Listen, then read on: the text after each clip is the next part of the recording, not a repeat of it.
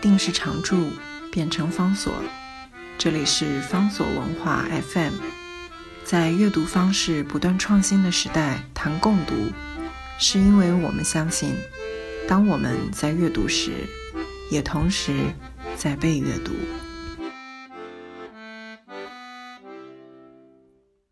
在今天节目当中要为大家介绍的这本书是林怀民的《跟云门去流浪》。《跟云门去流浪》这本书是二零零七年云门舞集在七个礼拜当中，他们到了八个城市去巡演。林怀民在这个过程当中非常难得的写了他的巡演日记。在二零零七年出版了之后，经过了十几年，应该也就是因为非常重要的事件，那就是林怀民从云门舞集退休了。云门舞集。林怀民退休之前的最后的舞作的表演，那就是在非常特别的形式底下，由郑中龙创作了《乘法》，另外由陶身体的陶冶创作了《十二》，再加上林怀民的《秋水》，形成了云门舞集的秋季公演。所以大家对于到底从一九七三年创立了云门舞集。这四十六年来当中，林怀民所曾经带给台湾、带给现代舞的这些成就跟贡献，有了更高度的好奇。有一段编辑笔记，编辑笔记是李慧珍所写的，他就说：“还记得跟云门去流浪出版之后。”我随着云门重新推出的九歌一起巡回，跟着林老师去了几个城市举办新书座谈。云门也有他的沧桑与欢愉。巴黎排练场火灾，社会捐款建造了淡水树林里的云门剧场。云门演出许多更上层楼的新舞，国剧声誉日隆，每年奔波海外的时间往往高达一百多天。然后，二零一七年。七十岁的林怀民出人意表地宣布退休计划，郑中龙将在二零二零年接任艺术总监。如同书里面所提到的云门经典五作，这本《跟云门去流浪》也已经成为了经典。十多年后重读，回望云门的旅程，还是非常的感动，因为这里面讲到了几个重要的五作，其中一出舞马是水月。水月要在舞台上演出，不是那么样的容易。它的水要烧热，流到台上必须是舞者的体温。布拉格首演，全体舞者食物中毒，上吐下泻，却依然勉力地完成了演出。另外还有《流浪者之歌》，《流浪者之歌》呢，从头到尾一共要用三吨半的稻米。在这个稻米呢演完了，收到仓库之后，几个月打开，一片绿油油的秧苗。因为都发芽了，所以又必须要重新制作。有太多太多的故事在云门的舞作跟云门的演出当中。之前我们也跟大家介绍过，林怀民原来他是一个小说家，非常有前途、非常有成就的一个青年小说家。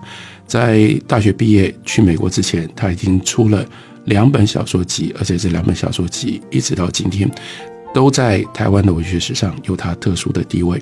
然而到了美国之后呢，他对于小说创作的狂热慢慢的减退，相对的，从小他的另外一个兴趣跟他的热情就燃起来了。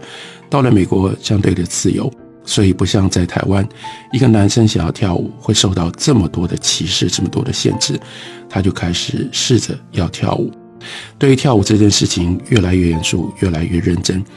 不过他在美国，他拿的毕竟还是创作的学位。虽然到纽约去学了舞，跟 Martha Graham 还有 Merce Cunningham 的舞团都曾经学过一小段时间的舞。不过在书里面，我也看到林怀民自己公开的承认，其实他从美国回到台湾之前，他总共只看过四次现代舞的演出。换句话说，那纯粹是一股热情。可是这股热情让他在回到台湾，他有了一个非常清楚的概念。这个清楚的概念，在那个时代变成了一个非常响亮的口号，那就是中国人跳中国人自己的舞。为什么会有这样的一个概念，以及这个概念在那个时代到底为什么会发挥这么大的效果跟作用？我们可以在跟着云门去流浪这本书里面有一段，他记录云门到了澳洲去雪梨歌剧院演出的这一天。他所想到的事情，我们来看一下。那是礼拜二，雪梨歌剧院卖了满座。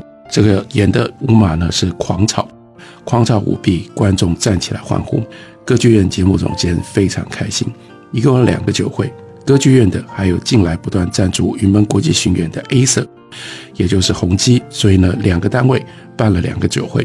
歌剧院很大，所以呢，林怀民带着舞者呢，就必须要奔波在两个不一样的酒会的场地，来回奔波，爬上爬下。酒会的贵宾之一呢，叫做 Water Handman。这个 Water Handman 跟他的家人，他的资历、他的经历是什么呢？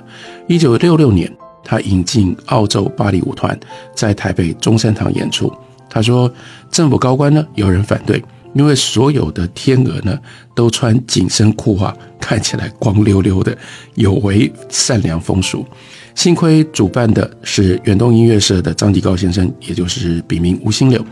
在那个时候呢，他极力的周旋，台北才第一次看到了职业性的天鹅湖第二幕，还有雷蒙达。那个时候的中山堂，那个时候演出的环境，一九六六年。中山堂甚至没有化妆室，所以林怀民说：“我记得张先找了很多长桌，在走廊上沿墙排开，每人一盏桌灯，算是化妆台。”张继高先生呢，也邀约了正大新闻系英文辩旗的高班女生，因为那个时候林怀民就在正大新闻系念书，所以呢，找了这些高班的 senior 的女生呢，到后台协助更衣、递粉、整发，一切困难。舞台上没有灯杆。所以呢，是用竹竿一根接一根吊上灯具一样开演。所以这个 Hammer 他就说，舞者一直害怕演出当中的灯具会掉下来。这些观众通通都不晓得，大家看得非常开心，而且散场之后呢，大堂喧声赞美。可是突然呢，就有一个拔尖的女生说：“不过我们就是永远跳不出这种水准。”众人静默。他继续说：“因为我们腿太短了。”林怀民那年十九岁，满心不服，觉得只要用功，当然可以做得到。但是他回忆，他说，多年之后，我意识到那位太太所说的是智慧的真知灼见。芭蕾是线条的舞，芭蕾是线条的艺术，腿长的确抢眼，轻轻一跳，硬是比我们高。如果我们的腿短，干嘛不学由腿短的人创述传承的肢体训练？这里他也就回顾到云门的一个非常重要的转折，那就从九零年代开始，云门有幸请到了熊卫先生启蒙太极导引，也找到了徐继先生指导拳术，就从蹲马步开始，蹲下来松垮，上半身忽然得到了前所未有的自由，由丹田出发转移重心，舞动奔要也就变得轻松自在。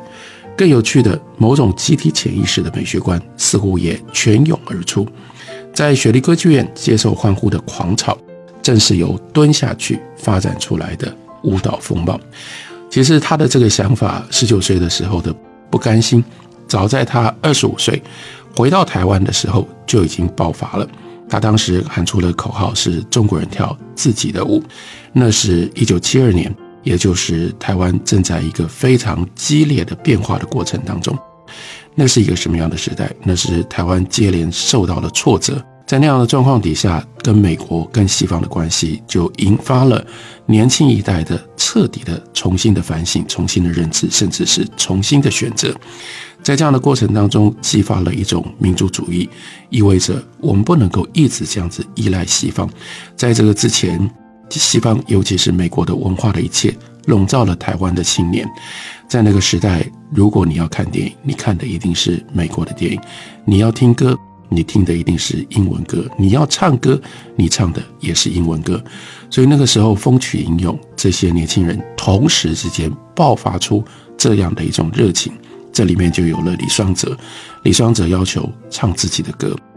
在淡江大学的音乐会上面，他提着一罐可口可乐的瓶子，玻璃瓶，走到台上，问大家：“我刚刚听到你们所唱的这些歌，没有一首是我们自己的，通通都跟可口可乐一样，来自于美国。我们自己的歌在哪里？我们不要唱我们自己的歌吗？”林怀民基本上在那样的一个时代，他在舞蹈的这个领域，他用同样的方式刺激或者是震撼了那个社会。其实刚刚讲到，他在回到台湾之前，他真的只是在 Mercer Cunningham 还有 Martha Graham 的舞团里面，他不是舞者，他只是去上了一些课，而且他只看过四次现代舞蹈的演出。可是回到台湾之后，他试着要跳自己的舞。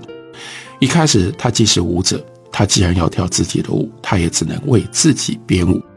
所以他就开了一个，在当时我们今天回头想，其实不过就是一种发表会性质。但是这个发表会性质的演出，那在多年之后，林怀民会有一种开玩笑的口气说，这一篇在《纽约时报》报道他退休的文章当中，就引用了这句话。他说：“没有想到那个三场演出卖掉了两千张票，吓我一跳。”我非得要好好学编舞不可了。换句话说，这虽然是有着玩笑的口气，但相当程度上它是真实的，因为这个时候这个社会那样的热情，逼着他非得好好的做一个认真的把自己的舞给编出来跳下去的一个创作者。这是那个时代的环境，以及接下来当然就牵涉到林怀民求好心切的这种。特别的精神跟他的风格了。